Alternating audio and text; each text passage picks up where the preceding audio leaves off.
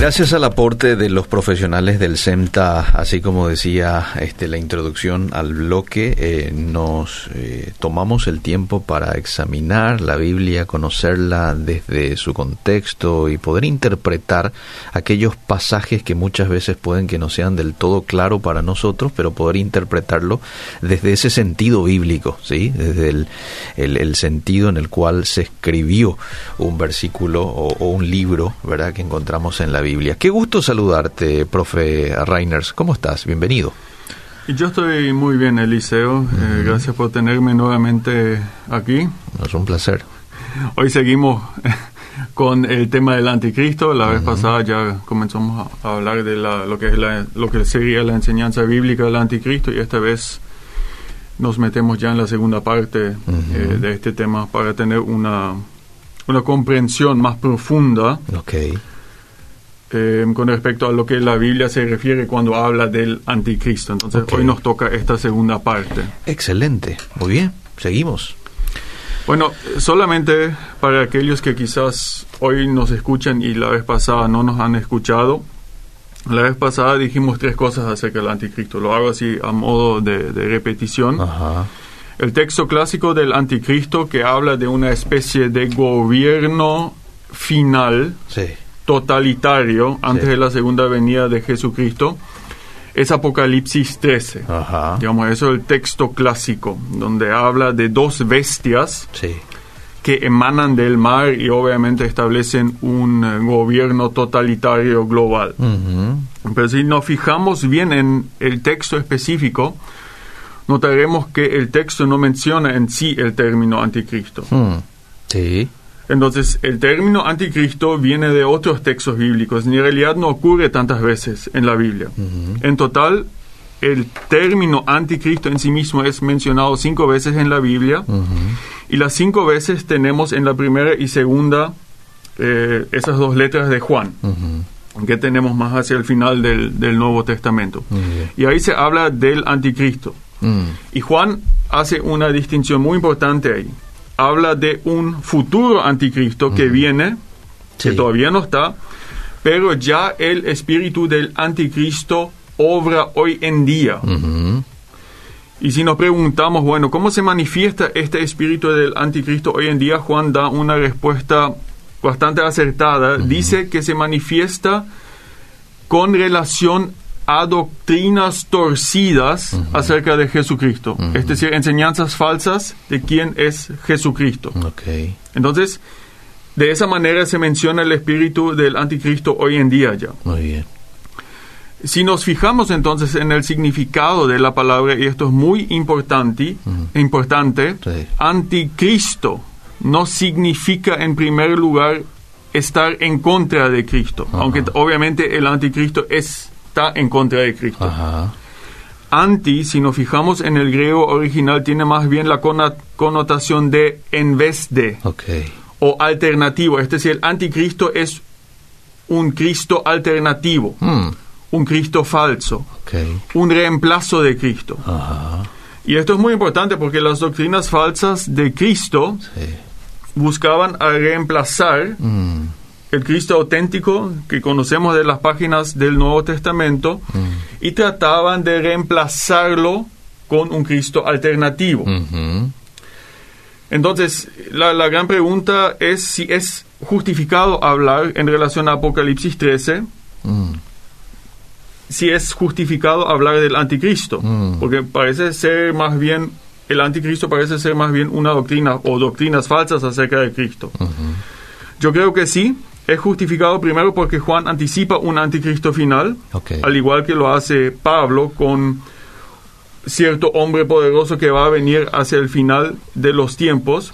Y además, como veremos y como ya lo mencioné la vez pasada, el anticristo de Apocalipsis 3 también es un reemplazo a Cristo, es un Cristo falso, es un imitador de Cristo. Entonces, para saber quién es el anticristo, primero debemos saber quién es Cristo. Entonces, eso nos va a ayudar a hacer las distinciones necesarias con respecto al anticristo. Okay. Entonces, eh, creo que esto es muy importante porque hay muchas especulaciones en nuestro contexto de quién es, quién podría ser. va- no vamos a ver al menos que conozcamos a Cristo. Mm. Entonces debemos orientarnos por lo que las sagradas escrituras enseñan a Cristo. Bueno, Muy eso, e- esto es a manera de introducción lo que hablamos la vez pasada. Hoy ya nos queremos meter en el orden mundial del anticristo, eh, como es enseñado en Apocalipsis eh, 13. Y me gustaría que a modo de introducción leas los Sí. primeros dos versículos. Apocalipsis 13, el 1 a 2. Me paré sobre la arena del mar, está diciendo Juan, ¿verdad? Y vi subir del mar una bestia que tenía siete cabezas y diez cuernos, y en sus cuernos diez diademas, y sobre sus cabezas un nombre blasfemo.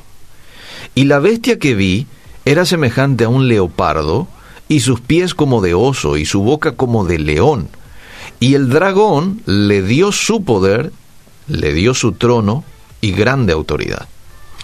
El dragón es Satanás, ¿verdad? El dragón es Satanás. Ok. Eh, enseguida vamos, vamos a esto. Ok.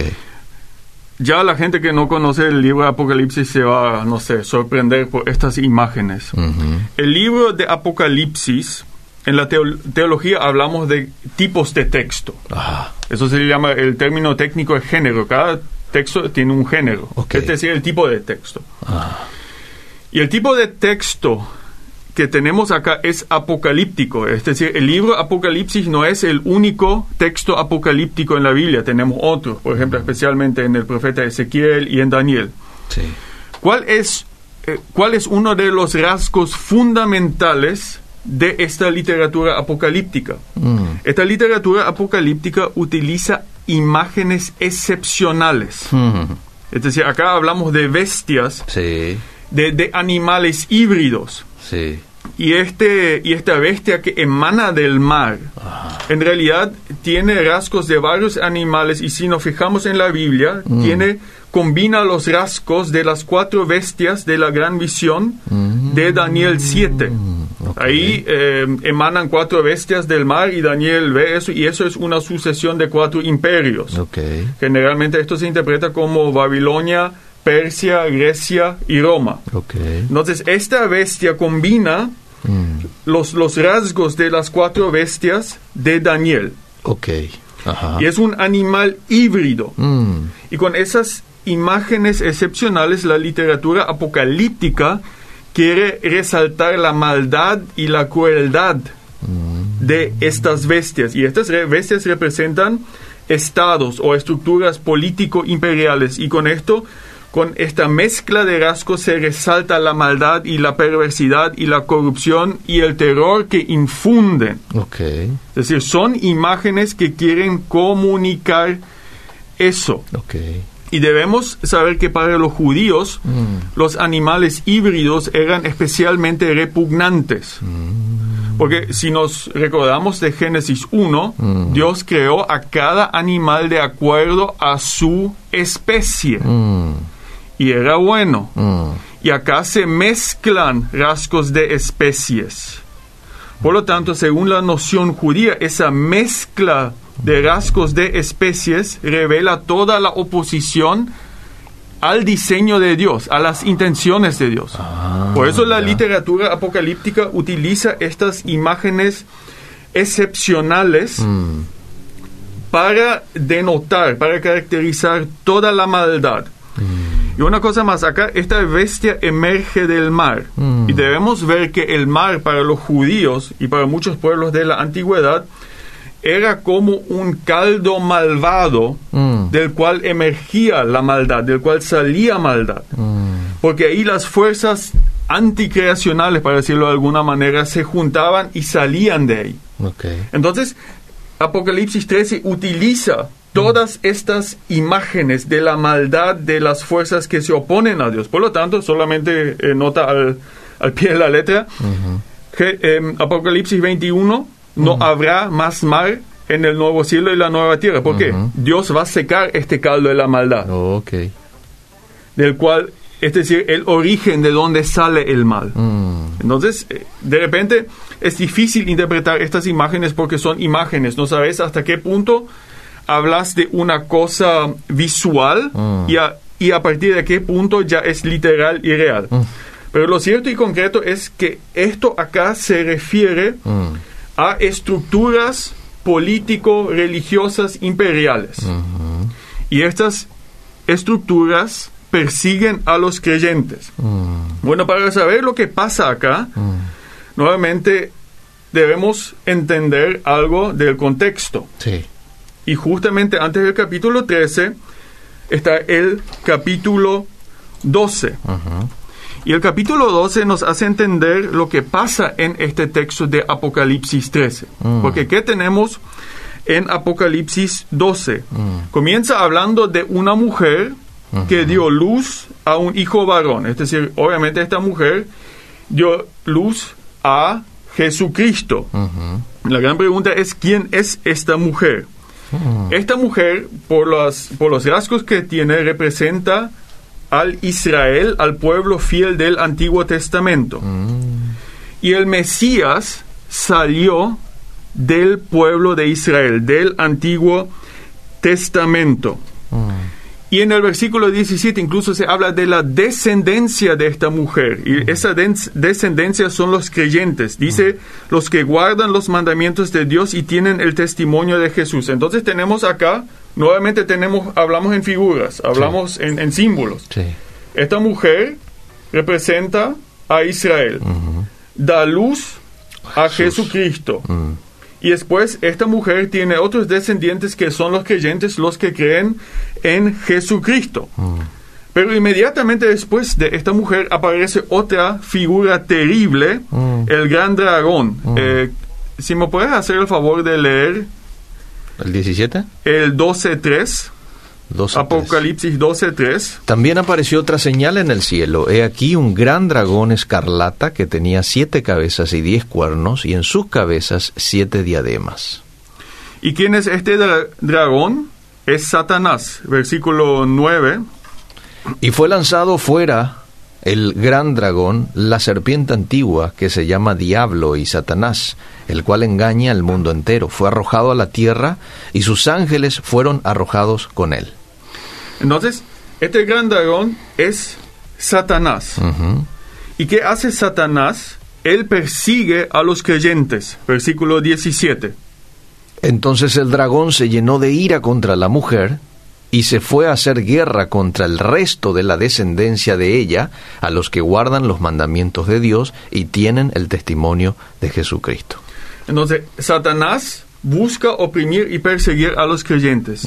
Eso, con esto termina el capítulo 12. Sí. Ahora entramos en el capítulo 13 y ahí se responde cómo Satanás hace eso.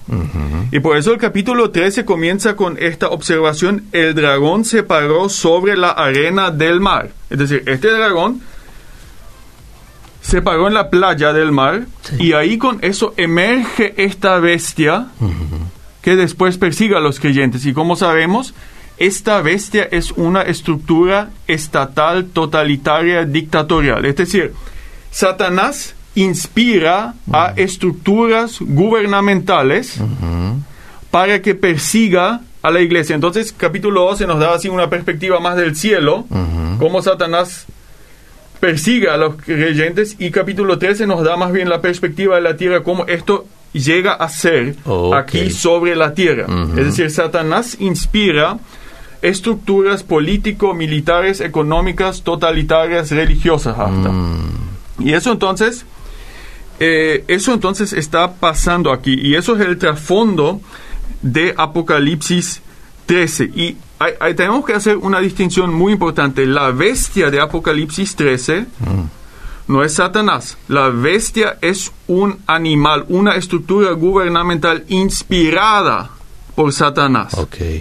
Dice el texto en el versículo 4, y adoraron al dragón porque había dado autoridad a la bestia. Es decir, el dragón había dado autoridad a esta estructura estatal dictatorial.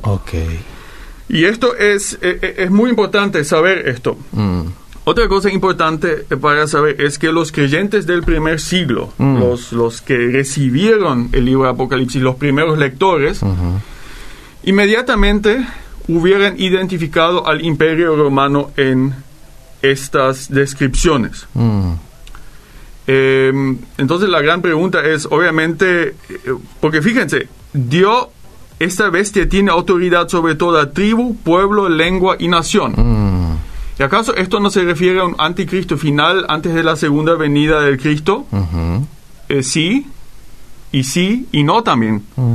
Porque los primeros creyentes también hubieran pensado que este texto se cumple en sus tiempos, porque desde su perspectiva, mm, el imperio romano gobernaba todo el mundo con- conocido y perseguía a los creyentes. Eh, eso también notamos en el famoso 666, que yo creo que los creyentes de aquel tiempo sabían a lo que se refiere. No sé si quieres leer Sí. el versículo 18. Aquí hay sabiduría. El que tiene entendimiento cuenta el número de la bestia, pues es número de hombre, y su número es 666. Es decir, claramente Juan asume que sus oyentes sabían a qué se refería el 666, porque él apela a su sabiduría. Ok. Y era algo muy común en eh, estos, digamos, juegos con números. Mm. En aquel tiempo, por ejemplo, se tienen inscripciones en paredes donde una novia dice, yo amo al 516, Mm, o algo así. ok, Entonces solamente los dos sabían a qué se refería. claro. Entonces el, el significado específico del, del 666 se ha perdido. En realidad no sabemos lo que significa. Algunos piensan que se refiere al César Nerón, Mm, pero en realidad no lo sabemos. ok. Pero, pero tampoco es importante Mm. tanto saber, porque el texto nos da suficientes indicios a qué buscar. Entonces yo creo que esto parcialmente se ha cumplido en el primer siglo, por lo menos parcialmente, y se volvió a cumplir en varias instancias en la historia. Por ejemplo, si hablamos de regímenes totalitarios como Napoleón, como los nazis eh, en Hitler, en Alemania, Stalin, Mao Zedong, el régimen de Kim en Corea del Norte, todos estos regímenes tienen rasgos similares a Apocalipsis 13. Mm, Pero al mismo tiempo creo que todavía esperamos un cumplimiento total y final antes de la segunda venida de Cristo. Em, entonces, es, es parece como un- una, una dinámica que se va repitiendo eh, en la historia. Ahora bien, eh, ¿cuáles son los rasgos de esta bestia? Es muy importante que conozcamos los rasgos. Quiero que leas los versículos 3 y 4. Dice, y vi una de sus cabezas como herida de muerte, pero su herida mortal fue sanada y se maravilló toda la tierra en pos de la bestia. Y adoraron al dragón que había dado autoridad a la bestia. Y adoraron a la bestia diciendo, ¿quién como la bestia? ¿Y quién podrá luchar contra ella? Entonces acá, y esto ya hablamos la vez pasada, acá la bestia se presenta primero como imitador de Cristo, Hmm, porque tuvo una herida mortal. mortal. ¿Qué significa herida mortal? Que falleció, porque si no, no hubiera sido mortal. sí. Y por lo tanto, esta herida fue sanada, es decir, fue resucitado. Entonces acá tenemos una semejanza con Cristo, quien también fue muerto y resucitado. resucitado. Mm, Entonces acá la bestia imita a Jesucristo. Entonces tenemos acá lo que realmente significa la palabra anticristo, un Cristo alternativo, una religión falsa, un Cristo que desvía a la gente los instintos religiosos del Cristo bíblico. Y sabemos que esta religión alternativa es inspirada por Satanás. Mm, Y, y se fijan, acá en este texto incluso tenemos una, una enseñanza de la Trinidad malvada. mm, Fíjate, la segunda persona de la Trinidad es Jesucristo. Mm. Acá es imitada por la primera bestia. mm, Después está la primera persona de la Trinidad, Dios Padre. sí. Esa es acá imitada por el dragón, que imita al Padre, que quiere todo el poder. Satanás. Satanás. Y después, la tercera persona de la Trinidad es el Espíritu Santo. ¿Qué hace el Espíritu Santo? Guía a los creyentes, con- creyentes Convence. convence y los guía a la adoración de Jesucristo. Bueno, Eso también tenemos en este texto porque a partir del versículo 11 aparece otra bestia, quien es el profeta de la primera bestia. No sé si puedes leer los versículos 11 a 12. Después vi otra bestia que subía de la tierra y tenía dos cuernos semejantes a los de un cordero, pero hablaba como dragón y ejerce toda la autoridad de la primera bestia en presencia de ella y hace que la tierra y los moradores de ella adoren a la primera bestia cuya herida mortal fue sanada. Entonces acá tenemos tipo el, lo que llamaríamos en términos modernos el ministro de propaganda del gobierno. Mm. Es decir, él guía a los creyentes de la primera bestia a que adoren a esta primera bestia. Quiero que también leas los versículos 13 y 14. También hace grandes señales, de tal manera que aún hace descender fuego del cielo a la tierra delante de los hombres. Está hablando de la primera bestia. acá de la segunda bestia. De la segunda. Ah, y engaña a los moradores de la tierra con las señales que se le ha permitido hacer en presencia de la bestia mandando a los moradores de la tierra que le hagan imagen a la bestia que tiene la herida de espada y vivió. Entonces acá, esto realmente es el profeta. La hmm. segunda bestia es el profeta de la primera bestia, es un hmm. imitador del Espíritu Santo. Y fíjate, hace grandes, hace grandes señales, hace hmm. caer fuego del cielo. No sé si los oyentes se recuerdan a qué milagro eso ¿O qué milagro en la Biblia se asemeja al caer fuego? Justamente el profeta Elías, Elías, cuando hace caer fuego sobre el sacrificio, en oposición a los profetas y los sacerdotes falsos del dios Baal. Entonces acá tenemos un imitador de la religión bíblica. Hmm. Entonces tenemos todas estas señales y, si lo ponemos como el ministro de propaganda, nuevamente si nos eh, fijamos en esos regímenes mm. eh, totalitarios, sabemos lo que primero que hacen es absorber todo lo que son los medios de comunicación, la propaganda y guiarlos al, digamos, al, programa del gobierno. Entonces tenemos acá un sistema político, religioso, totalitario que busca, digamos, mentalizar a toda la gente para que sigan este sistema político, el de la primera vez. Y obviamente esto busca excluir a los creyentes genuinos que siguen a Jesucristo. Claro. ¿Y cuál es el, el, mejor método, digamos, para oprimir a los creyentes? Es la opresión económica. Entonces, esa opresión económica la vemos en los versículos 16 y 17. No sé si tienes tiempo Leo. Sí. Y hacía que a todos, pequeños y grandes, ricos y pobres, libres y esclavos, se les pusiese una marca en la mano derecha o en la frente, y que ninguno pudiese comprar ni vender sino el que tuviese la marca o el nombre de la bestia o el número de su nombre. Claramente, nuevamente, ¿a qué se, eh, la gran discusión, ¿a qué se refiere esta marca en la mano derecha o en el frente? Nuevamente no sabemos, pero en la antigüedad sabemos que, por ejemplo, los esclavos fueron marcados en su frente con un tatuaje con su mano derecha y eso simbolizaba que eran esclavos, propiedad, de. propiedad de su dueño. También sabemos que, por ejemplo, los soldados pusían el nombre de su general favorito de repente sobre su mano o su frente, y eso decía que ellos le, le seguían a este general, es decir, mm. tipo eh, lealtad, una expresión de lealtad. También monedas fueron marcadas para verificar su autenticidad. O cuando vos rendías culto al César, te daban un certificado que autentificaba que vos habías hecho esto. Y esto mm. obviamente te abría las puertas en la sociedad. Entonces, eh, no sabemos bien cuál es el significado de esta marca sí o sí de alguna forma denota lealtad o propiedad de alguna u otra forma. Okay. Y nuevamente acá tenemos una imitación del Espíritu Santo. Mm. Porque Dios mediante el Espíritu Santo sella a su gente. Sí. Y acá la bestia o el dragón mediante la bestia sella a los que le son fieles a él. Mm. Eso entonces parece ser el significado de lo que tenemos acá. Mm.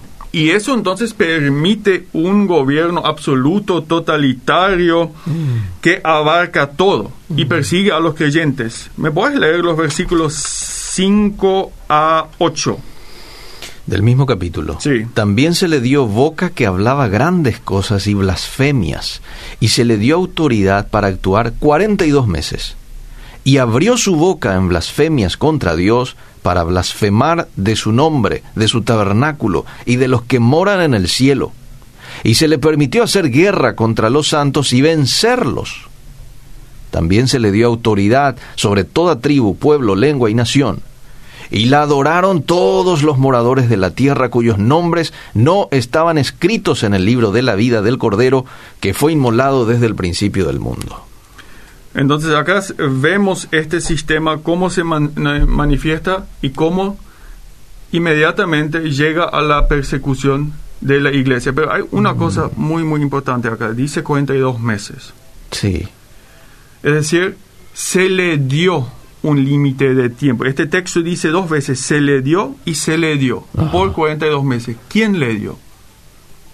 Al final es Dios. Claro. Entonces, el, tanto el inicio como el fin de esta persecución depende de Dios, no depende del dragón, de Satanás, ni de estas dos bestias. Hmm.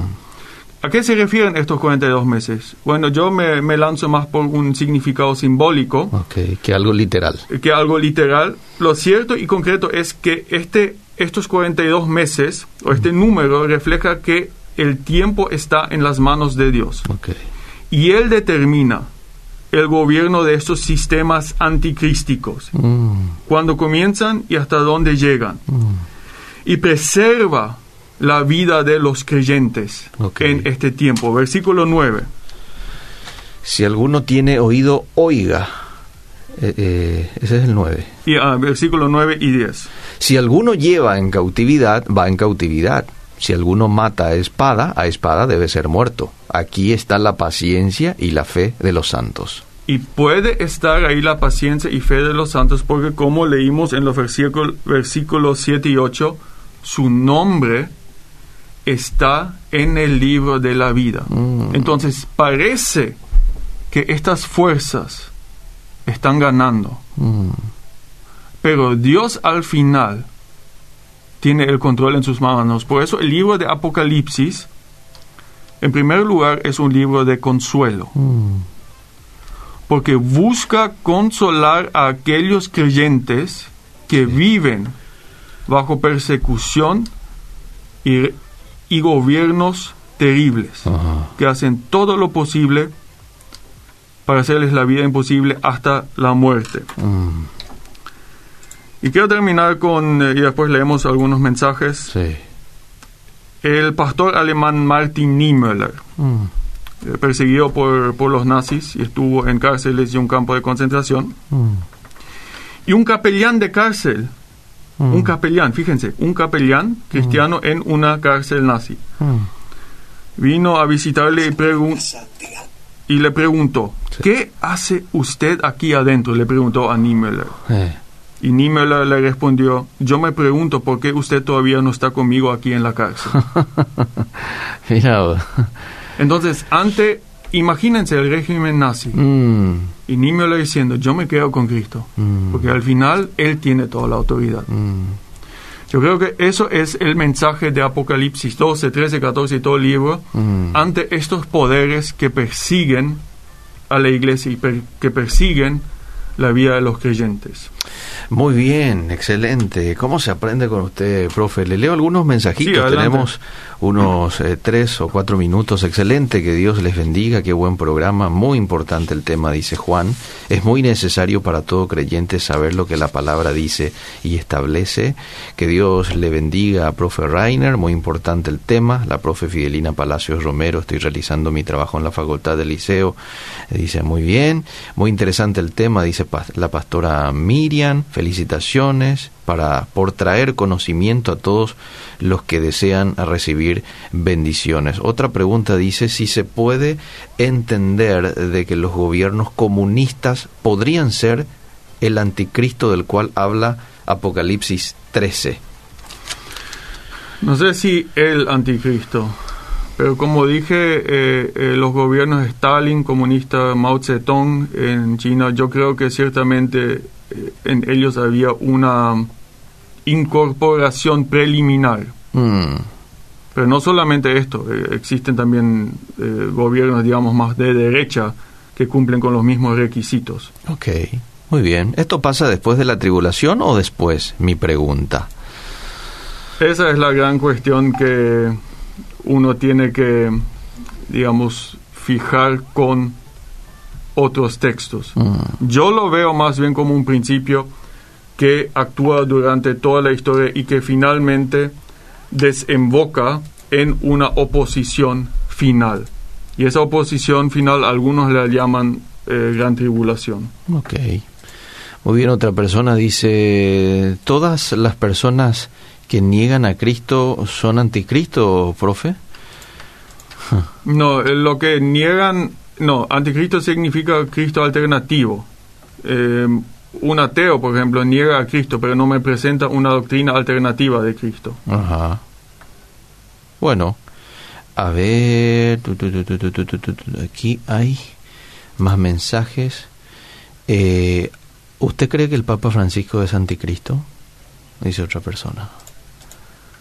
No sé si quiere hacer referencia a eso o Eh, pasamos a otro si mensaje. leo, por ejemplo, el catecismo de la Iglesia Católica, tiene una doctrina muy, muy sana de quién es Jesucristo. Mm, Eso es lo que eh, puedo decir con respecto a esto. Es decir, y no veo que el Papa haya renunciado a esa doctrina. Y si toman sus declaraciones ¿Cuáles? y declaraciones como que, por ejemplo, todos somos hijos de Dios, este, y eso dijo hace poquito, ¿verdad? Todos somos hijos de Dios, a todos Dios nos ama, este, bueno, se entiende de que a todos Dios nos ama, pero eh, creo que en el contexto en el cual dice, se está refiriendo que a todos Dios nos acepta tal y como somos, porque lo da en ese contexto. ¿Qué opina de eso? Bueno, yo, yo no conozco el contexto. eh, no sé si te estás refiriendo a las últimas declaraciones con eh, respecto al ma- matrimonio civil. Los derechos, sí. Eh, yo, yo creo que él lo que estaba diciendo es lo que justamente creo que ya en el 2010 hizo, eh, fue en el 2000, eh, 2010, 2000, en oposición al, a la legalización del matrimonio gay en Argentina. Él se opuso a eso, eh, favoreciendo la unión civil entre homosexuales, diciendo, eh, queremos proteger el matrimonio entre un hombre y una mujer, pero no obstante vivimos con la realidad de que tenemos personas homosexuales en nuestra sociedad Ah, y si estas viven juntos por décadas, tienen propiedad juntos, es decir, necesitan cierto marco legal ah, para eso. Así entiendo el argumento del Papa, es decir, no es una renuncia, y creo que también acá es así, no es una renuncia al matrimonio mm, entre una, un hombre y una mujer. Eh, y por eso él aboga, digamos, él está a favor de la unión civil y con eso ya se opuso muy fuertemente a la ag- agenda de los Kirchner en Argentina, ya en el 2010. Bueno, podemos discutir horas y horas el, el mérito de este argumento. Lo cierto y concreto es que el Estado algunas veces tiene que regular situaciones pecaminosas. mm, Por ejemplo, el, el divorcio también está totalmente en contra de la ley de Dios, no obstante el Estado lo regula. mm. ¿Eso amerita una unión civil? Yo no sé, eso le dejo a los abogados. Lo que sí pienso que defender la unión civil a mi manera de ver me parece algo ingenuo, porque generalmente no se queda ahí, sino es el primer paso Exacto. eh, eh, es el primer paso para Eso. toda una agenda. eh, si fuera la unión civil, bueno, hasta cierto punto lo comprendo, Sí. pero me parece algo ingenuo decir que, que es necesario hacer eso. Es una puerta abierta para lo que te pueda venir después en un futuro. Porque no es, no, para el Papa quizás es un freno de mano, pero yo no creo que sea un freno de mano. Claro, en absoluto. Y me decía una abogada en estos días, y Eliseo, no hay ninguna diferencia entre el matrimonio igualitario a los derechos civiles. El, el- la diferencia está en el nombre, en la denominación, pero después en la práctica, me decía, hay mucha igualdad. Y bueno, sí, yo, yo por eso le digo a los abogados, sí, eh, no, no sé si hace falta una unión civil o que con los derechos que ya tenemos no se puede vivir tranquilamente. Ese, esa parte no sé, pero a, a menos, a mí me parece muy ingenuo ese comentario. Muy bien, tengo dos preguntas más que te voy a hacer aquí, después en nuestro tiempo se nos va. Una consulta al profe, ¿será que la iglesia va a ver al anticristo? ¿Estará en la tierra cuando el orden mundial tenga total dominio aquí en la tierra? Digo por el nuevo orden mundial, dice. Pero parece que en todo Apocalipsis los creyentes están. Hmm, Porque mira, fíjense, acá Apocalipsis 2, eh, 12, cómo Satanás persigue a la iglesia. a los santos. ¿no? a los santos. Y acá en capítulo 13 están. Muy bien. Eso nomás eh, respondo a esa pregunta. Algunos dicen de que los santos que allí cita son los que no se fueron, Lo bueno. ¿verdad? Este, Pero el texto mismo, a mi manera de ver, no hace esta distinción. Ok.